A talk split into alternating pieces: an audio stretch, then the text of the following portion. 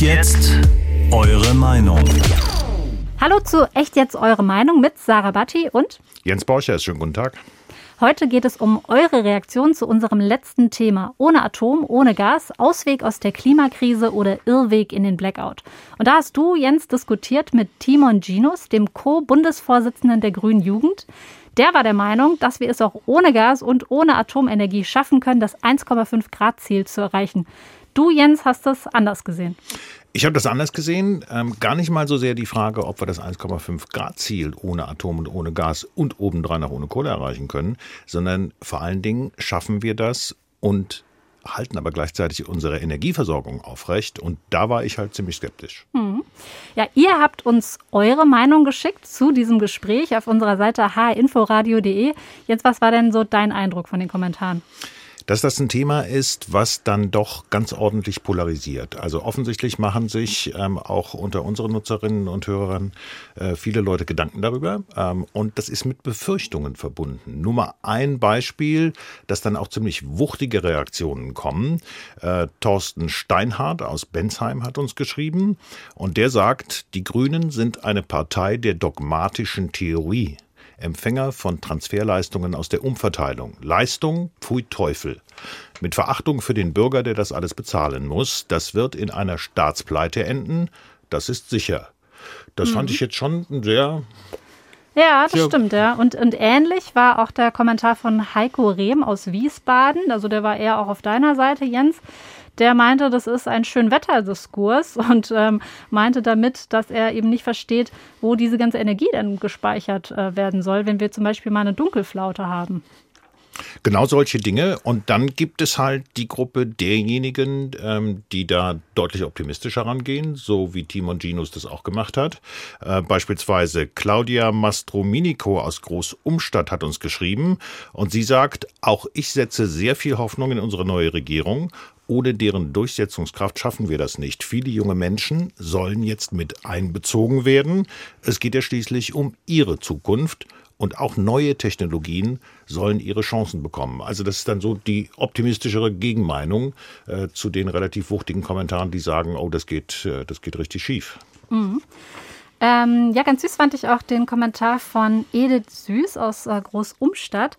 Die sagte, sie fand äh, die Diskussion sehr interessant. Ihr hat aber einen Aspekt gefehlt. Und zwar hat sie sich gefragt, wie soll der Ausbau der erneuerbaren Energien bei den derzeit geltenden Gesetzen beschleunigt werden? Weil, sie sagt, Schuld an langen Verfahren sind auch neuere Gesetze, die den Bürgern umfangreiches Mitspracherecht einräumen. Wenn, die, wenn diese Gesetze geändert werden sollen, wird es massenweise Einsprüche und Gerichtsverfahren geben und das wird dauern.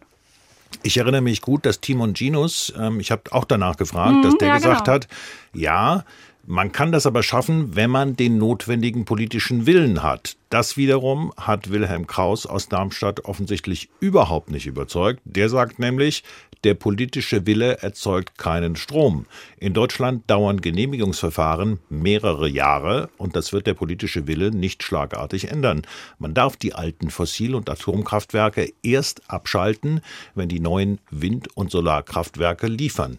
Also da sind wirklich die Einschätzungen bei äh, den Echtjetzhörerinnen und Hörern sehr, sehr unterschiedlich. Mhm, ja, Matthias Langendorf aus Seeham-Jugendheim zum Beispiel der ähm, hat sich sehr gestört an einer Aussage von Timon Ginus und zwar, als der von Enteignungen gesprochen hat. Da schreibt er, Herr Ginus Auffassung, dass man für Windparks selbstverständlich auch mal die Wünsche der Betroffenen zurückstellen und gegebenenfalls auch enteignen muss, empfand ich als recht verstörend. Ja, ähm, und die Zuschrift von Matthias Langendorf, die ist mir auch aufgefallen, weil er noch einen anderen Aspekt angesprochen mhm. hat, dass er nämlich gesagt hat, die ländlichen Regionen werden seit Jahren von der Politik abgehängt, keine Einkaufsmöglichkeiten, kein Internet, kein Mobilfunk, kein öffentlicher Personennahverkehr, die Liste ist lang. Und wer, wie Herr Ginos glaubt, mit Windparks und Energiegewinnung diese Regionen zu stärken, der macht wahrscheinlich auch gerne Campingurlaub auf einer Braunkohle. Kohlehalde.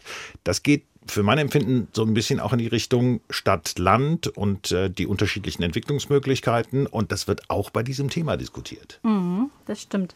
Ja, was uns auch erreicht hat, waren so eine Reihe an Kommentaren, die ging so in diese Richtung, naja, wir müssten überhaupt erst darüber reden, ob es äh, wirklich eine Klimakrise gibt. Zum Beispiel äh, Susanne Löffler ähm, schrieb dazu, der HR hat bisher nicht einmal ausreichend die Existenz einer Klimakrise bewiesen. Ja, da war äh, mein erster Eindruck, naja, das ist auch nicht unsere Aufgabe. Ne? Also wir als HR äh, machen Journalismus, wir können ähm, Meinungen aufzeigen, Fakten liefern, aber es ist nicht unsere Aufgabe, ähm, irgendwie eine Klimakrise zu beweisen oder nicht. Und das ist mir bei so ein, zwei anderen Kommentaren auch aufgefallen, dass da manchmal so das Verständnis, was wir so als Journalisten machen und was unsere Aufgabe ist, bei manchen Leuten manch nicht so ganz klar ist. Das stimmt, aber wir kriegen bei so einem Thema natürlich auch Zuschriften wie beispielsweise die von Christian Flammiger. Ähm, da, der zählt zu denen, die sagen, das Klimaproblem wird völlig übertrieben. Er sagt, es gibt zwar ein Klimaproblem, aber es ist klein und nicht akut. Vor allem mit technologischem Fortschritt werden wir es locker lösen können. Zwischenzeitlich sollten wir deregulieren und privatisieren, damit weniger Ressourcen für Bürokratie verschwendet werden. Also, da waren so einige Zuschriften dabei, die gesagt haben, dieses Klimaproblem wird übertrieben. Mhm. Wir haben bei YouTube in unserem Community-Tab aber auch noch eine andere Frage gestellt.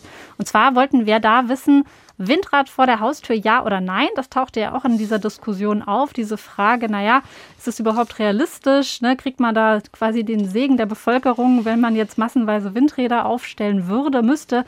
Und äh, da kamen auch ganz interessante Rückmeldungen.